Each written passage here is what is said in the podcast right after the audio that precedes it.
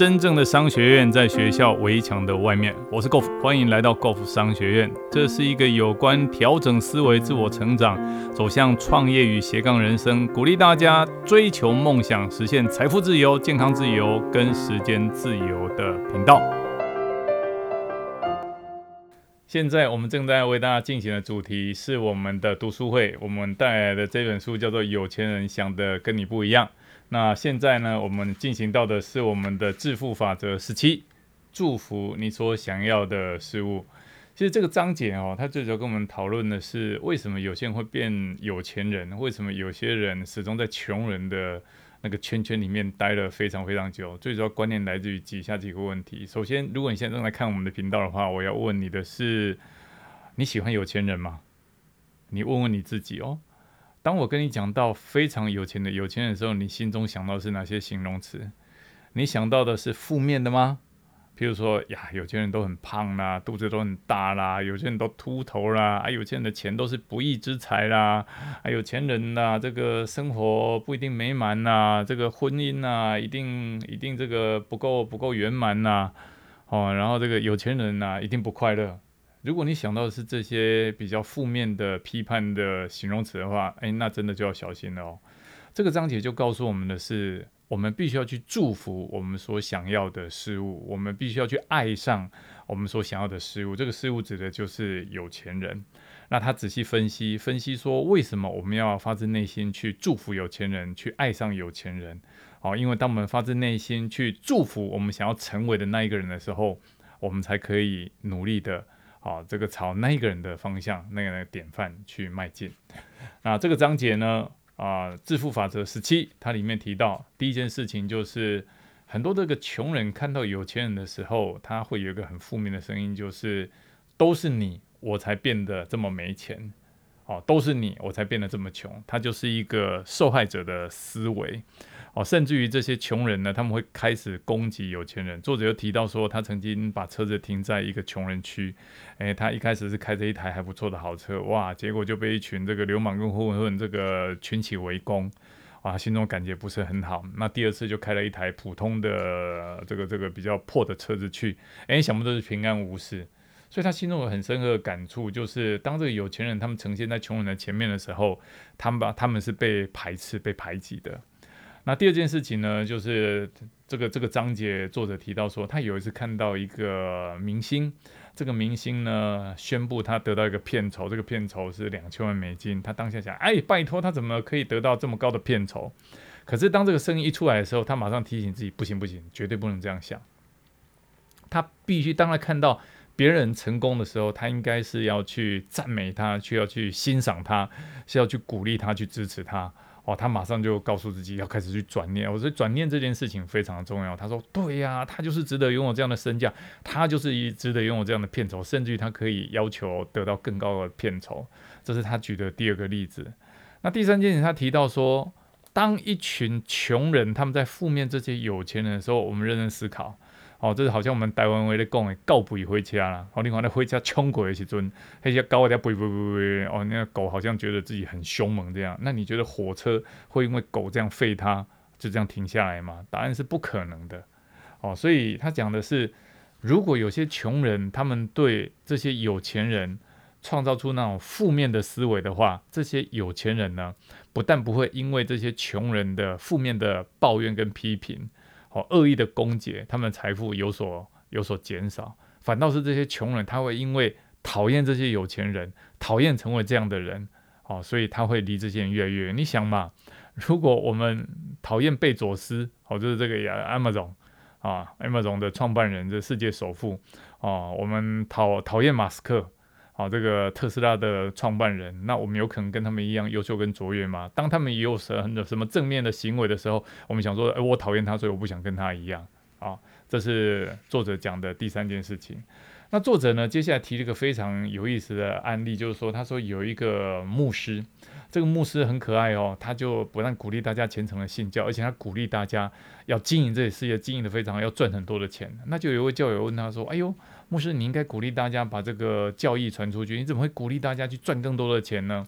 哦，而且你知道这些有钱人哦，很多人都是的的偷拐抢骗。”哦，不好的方法来的，哇！这个牧师就马上跟他分享，他说其实不是的。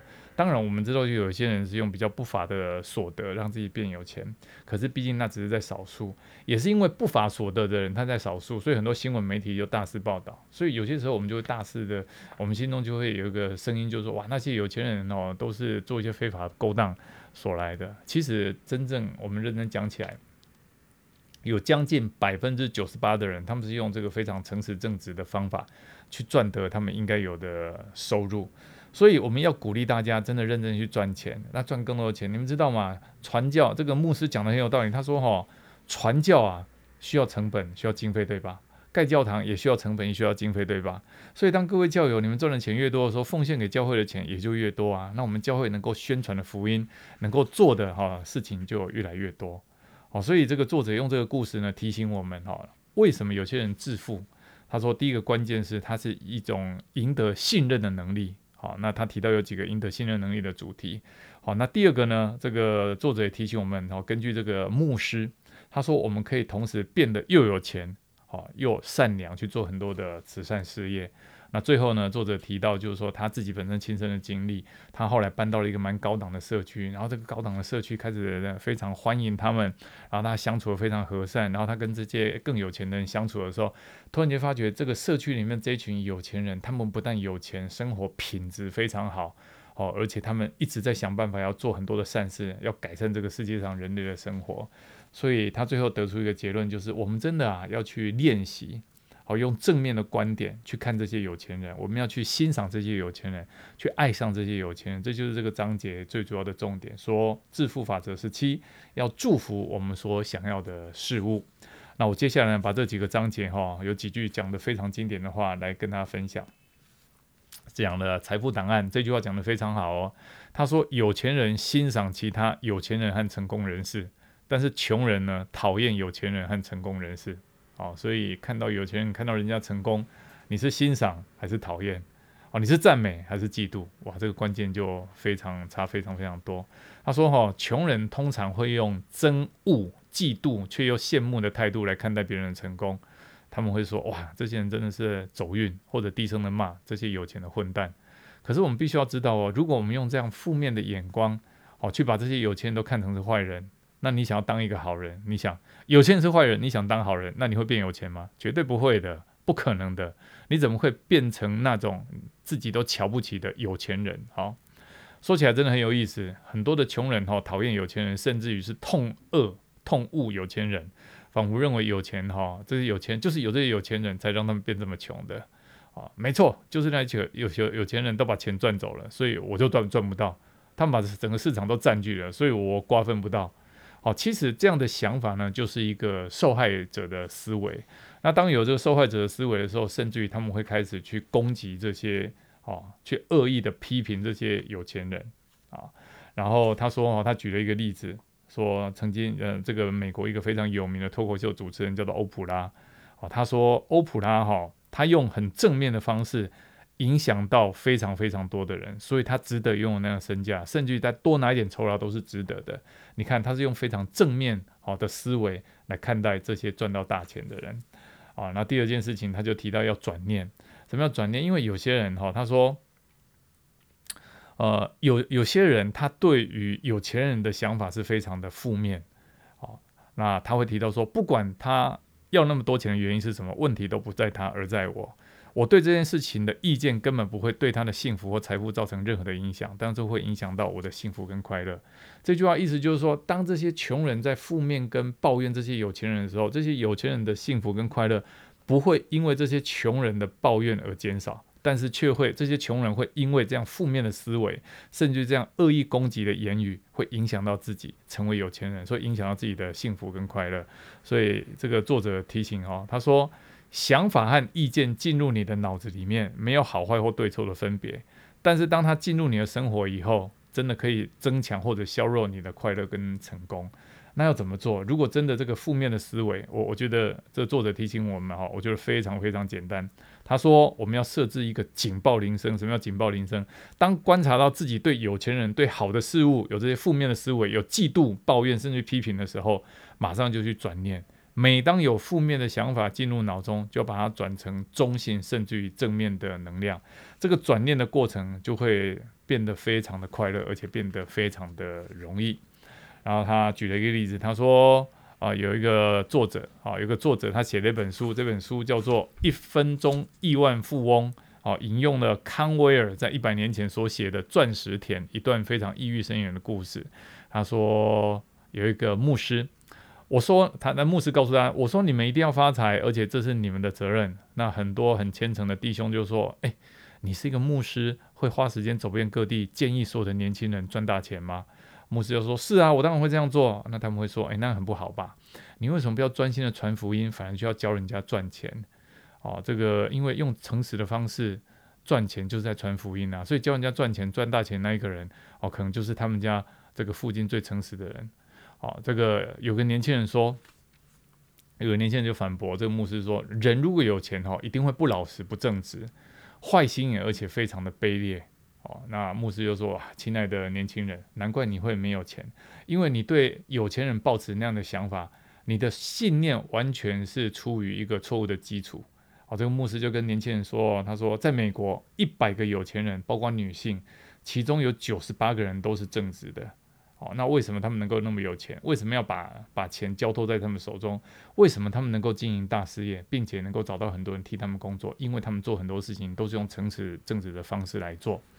那另外一个人，年轻人就也提到说：他说，诶，我有时候会听到，那牧师牧师，我有时候会听到说，有些人会用不诚实的方法赚进几千万，而且是新闻上面讲的。”那牧师就说：“当然啊，你会听到这样的故事。那我也曾经听说过，但是这样的案例毕竟不是常常有，它是非常罕见的。所以因为案例罕见，报纸才会大肆报道，而且把它当做大新闻。哇，某某人又用不对的方法去赚到多少的钱？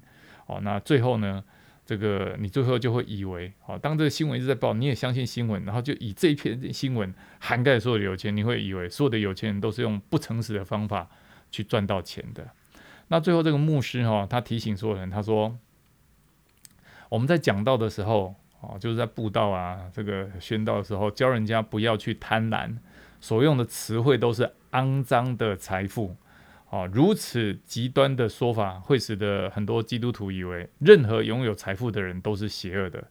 哦，要知道哦，这个牧师讲哦，金钱乃是力量。”而你必须要有合理的野心才能够拥有它。我这句话讲的真好哦，金钱乃是力量，而你必须要有合理的野心才能拥有它。你必须要这样，因为有了钱能够做到的好事哦。这牧师的思维是为什么要有钱？因为我们要用这些钱来做好事。有了钱能够做到好事，远比没有钱能够做到的好事多太多了。你看，牧师举例，你的圣经要花钱印，教堂要花钱来盖。有钱才能派牧师到教区来付他们薪水，所以我说他跟各位教友说，你们一定要有钱。如果你能够用诚实的方式来取得财富，这是神所赋予你的职责。很多虔诚的人有一个很大错特错的态特多特错的态度，以为人呐非要很穷很穷才能够成为非常虔诚的基督徒。哦，所以这是牧师从信仰的观点。这则故事哈跟我们讲了两件非常重要的启示。哦，康威尔这个文章。他首先是讲出的是赢得信任的能力。关于成为有钱人致富的重要特质当中，能够得到别人的信任，应该是最重要的一项。如果我们真的想赚钱，我们需要得到很多很多人的信任，而且为了让那么多的人愿意信任我们，包括我们的追随，包括我们的客人，包括我们的组织伙伴，包括我们的员工，愿意信任我们、跟随我们，我们必须要必须要成为那个相当值得信赖的人。好，那一个人想要有钱，而且想要维持有钱的状态，他必须要哪些特质？好，这个从刚刚这个康威尔的文章里面，他提到说，必须要是积极正面的、可信赖的、专注的、有决心的、坚持的、努力的、活力十足的、处事圆滑的、能言善道的、略有小聪明的，甚至于专精于某一个领域的这样的人呢，才能够赢得人家的信任，才会呢发挥他的影响力。也才能够守住他的财富，让一群人愿意跟随他。那康威尔的文章也点出第二个重点，他说，很多人不假思索认为，一个人不可能同时有钱又善良，不可能又同时有钱而且身心灵同时成长。其实很多人以前这样想，他也跟很多人一样，作者哦哦，他听到朋友啊、老师、媒体、社会其他社会人士说，有钱人都是不好的，他们都很贪心。这种想法哈，其实到最后都被证明是无稽之谈。他根据他自己的生活经验，而不是以前那种从恐惧为出发点，哦，就恐惧成为有钱人为出发点的迷失，发现到他所认识那些非常有钱人。有钱的有钱人也是非常好的人。他后面举的这个例子，就是他搬进那个社区以后，发觉这一群有钱人，他们不但有钱，脑袋清楚，身心灵同时成长，而且他们一直在做善事。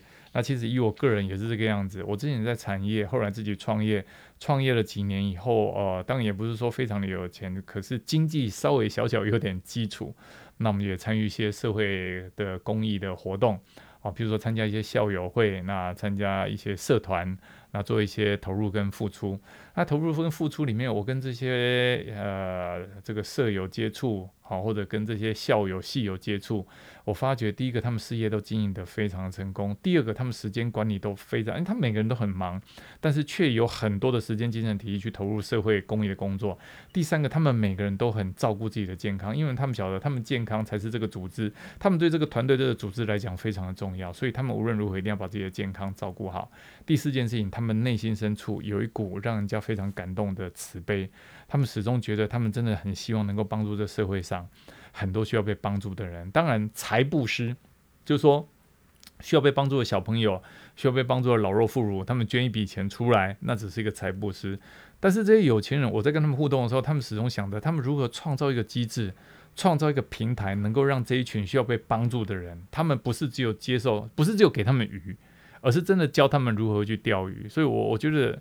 当我在过去这十来年跟这些有钱的企业家跟他们互动的时候，我学到的是，他们可以同时是非常有钱，事业经营的非常好，非常成功，同时慈悲为怀，想要为这个世界带来更高的价值，想要帮助更多的人。所以，这就作者最后告诉我们，他说：“事实上，憎恨有钱人是最能够让你继续保持贫穷的方法。哦，如果恨有钱人的话，就继续穷吧。”人都是习惯的动物，所以为了改掉任何一个习惯，都需要练习。好，那作者提醒我们，我们要练习去欣赏有钱人，练习去祝福有钱人，还要练习去爱有钱人。这样一来，我们的潜意识就会知道，当我们有钱的时候，哎，别人也会欣赏我们、祝福我们和爱我们，而不是讨厌我们、诅咒我们。就好像我们现在对他们的方式一样。所以，我们要开始去祝福我们所想要的事物。哦，我看到有人有一台好车，我们祝福那个人跟那台车；看到某一个人有温暖的家庭，就祝福那个人和他的家庭；看到某一个人的身材外形非常好，就祝福那个人身材，要去赞美他。好，那如果我们憎恨别人所拥有的，不管是用任何的方式态度来表达这个恨，哦，永远不可能得到他。最后呢，我们一起来来把手放在我们的心上，说我非常的欣赏有钱人，我祝福有钱人，我爱这些有钱人，我要跟他们一样变成非常有钱的有钱人。然后摸着自己的脑袋说：“哎，这个就是有钱人的脑袋。”最后拿出你的纸跟笔，写下我们的代办事项两件事，像有钱人一样的行动。第一件事情，好练习。好，练习去祝福我们所想要的事物。你可以开着车、骑着车，说四处走一走、逛一逛，或者买几本杂志，看看别人漂亮的房子、很棒的车子，然后去阅读几个成功企业企业家的故事。不管看到了什么东西，只要是我们想要的，去祝福他，去赞美他，也祝福赞美那个拥有他的人。好，这是第一件事情。好，去祝福我们所想要的事物。那第二件事情呢，就写一封短信或者 email 寄到一个在某个领域非常成功的人。你不一定要认识他，也不一定要跟他见过面，他很有可能是你心目中的偶像。你要告诉他，告诉他们说你有多崇拜他们和尊敬他们的成就。哦，这两件事情。哦，是我们具体的行为去祝福我们所想要的，变成了个有钱人。所以我也要祝福你，祝福你拥有一个非常幸福美满的家庭，祝福你拥有非常棒的人生，祝福你有一个野心勃勃的雄心壮志，祝福你现在正在人生最棒的事业舞台上发光发热。今天的分享到这里，暂时告一个段落。如果你喜欢我们的节目，欢迎订阅分享。如果你对于我们的内容有任何的问题，欢迎留言，我们一起讨论，共同成长。假设你对于如何创业、如何斜杠人生、如何增加额外的收入，想知道更清楚、更具体的做法，欢迎点击下方的链接并填写表单，我们会尽快的与您联络。今天的节目到这边告个段落，我们下次再见，拜拜。